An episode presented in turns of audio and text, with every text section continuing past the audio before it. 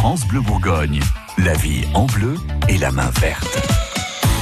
Votre magazine du quotidien a plein de bons conseils à vous apporter pour avoir un beau jardin ou de belles plantes à la maison. Gilles Sonnet, vous êtes euh, notre expert plante. Vous êtes fleuriste. Ce matin, vous avez choisi le dipladénia. Pourquoi on évoque le dipladénia aujourd'hui? Le dipladénia, c'est la plante d'été par excellence. Alors euh, malheureusement, il y a beaucoup de gens qui l'associent au cimetière, une plante facile. Euh, c'est une plante qu'on trouve rouge, rose ou blanc. Euh, qui est un petit peu grimpante, un peu un peu montante. Euh, on a du dipladénia assez haut, on peut arriver à des dipladénia, des mandavilles qui, sont à peu près la même essence, qui vont monter sur un mètre, un mètre cinquante de haut. Mais on a également des dipladénia plus courts euh, qu'on va travailler en potée, en jardinière, etc. Et ça demande très peu d'eau.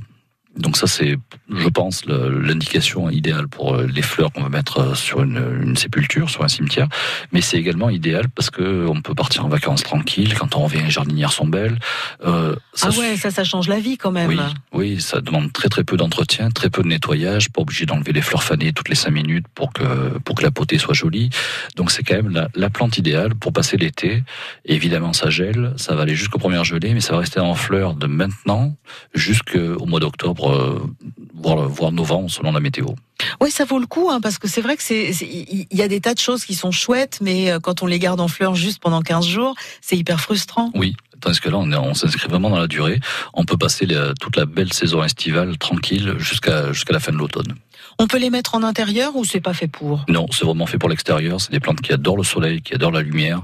Donc à l'intérieur, je vous le conseille pas vraiment, sauf pour quelques jours, euh, pour une cérémonie ou quoi que ce soit, mais pas pas pour longtemps. Il y aura un petit engrais à mettre euh, de temps en temps? Toujours, toute plante en pot mérite un petit peu d'engrais, et ça, on a, on a de cesse de le, de le répéter, mais c'est important.